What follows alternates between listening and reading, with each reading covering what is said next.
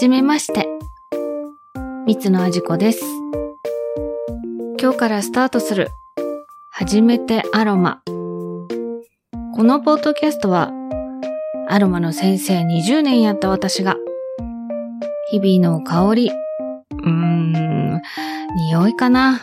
日々の匂いにまつわるあれこれをお話しします。目標は週に2回。日曜日の朝と水曜日の夜、配信できたらいいなって思ってます。どうぞよろしくお願いします。さて、初めてアロマ。第1話のテーマは、パンの焼ける香り。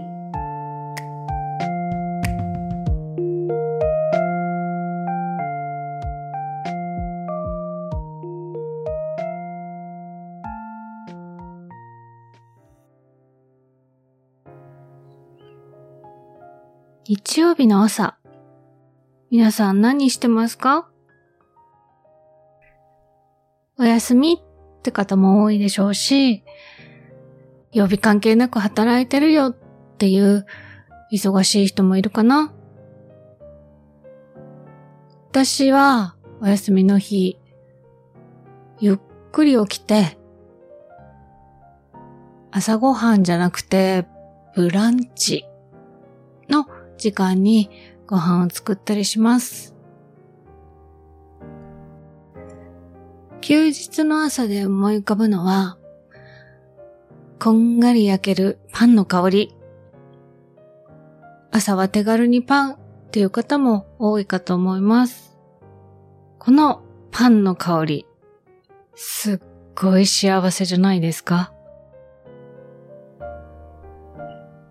今日はこのパンの香りについて話してみたいなって思います。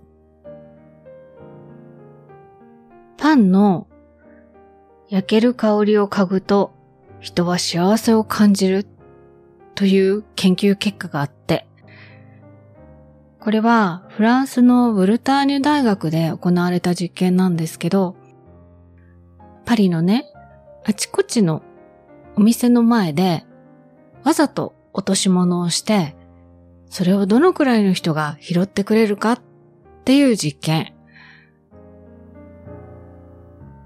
ある洋服屋さんの前だと、52%の人がその落とし物を拾ってくれたんだけど、パン屋さんの前だと、なんと77%もの人が落とし物を拾ってくれたんだって。これってすごくない？約8割だよ。あのパン屋さんの前って、確かに本当にいい匂いで、ついついショーウィンドウを見てしまったりとか、釣られて入っちゃったりとか、ってするんだけど、あのパンの香りを嗅いでると、人はちょっと幸せになって、心に余裕ができて、人が落とした落とし物を拾ってあげようかなって思っちゃうんだよっていう研究結果なんです。面白いよね。これって、パン屋だけではなくて、心地よい香りを嗅ぐと、人は幸せになれるよねっていう話なんだけれども、それにしても、あのパンの香りってすごい魅惑的。このパンの香り、どんな要素なのかなと思って調べてみたら、二つの反応が関係してるらしくって、一つはカラメル化。カラメルって、あの、プリンの上にかかってるちょっと苦くて甘くてっていうとこね。あれは、お砂糖を焦がすと、あの独特の甘い香りが出るんだけれど、これがカラメルの香り。そしてもう一つは、メイラード反応。これは、お料理する人なんかはもしかしたら知ってるかもしれない。さっきの糖、砂糖の糖ね。糖と、タンパク質の中のアミノ酸。これが加熱などによって、メラノジンという物質を作る反応のこと。この反応、メラノジンができるときに、あの香ばしい香りが生まれてくるんだって。メイラード反応は、糖とタンパク質があれば、お料理の時にね、例えばお肉を焼くとか、あの時にもこのメラノジンができてるし、それからお醤油とかお味噌がちょっと茶色いでしょ？あの茶色いのがメラノジンの色なんだけれども、加熱をしなくても長い間置いておくと起こる反応だったりします。そんなパンの焼ける香り。私は本当にパンが大好きなんですけど、関西に住んでると、もうね、パン屋さんがたくさんあって、関西って粉もん文化でしょ？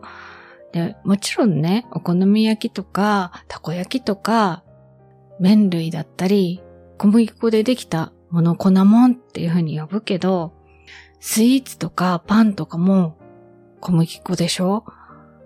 関西は本当に粉もんがうまい。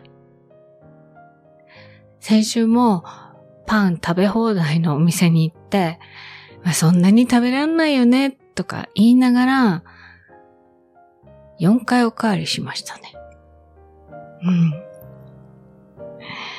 そのくらいパンが好きなんだけど、小麦粉があんまり続くとお腹の調子が良くないなっていうのも分かってるから、休日のブランチぐらいはゆっくりと美味しいパンを味わいたいなと思ってます。さあ、皆さんお腹が空いてきませんか？食パンがあるし、うーん、バタートーストがいいかな。うーん、今日はそうだな。アボカドとチーズを乗せて、うーん、トーストにしようかな。皆さんの休日の朝の様子、ぜひ教えてください。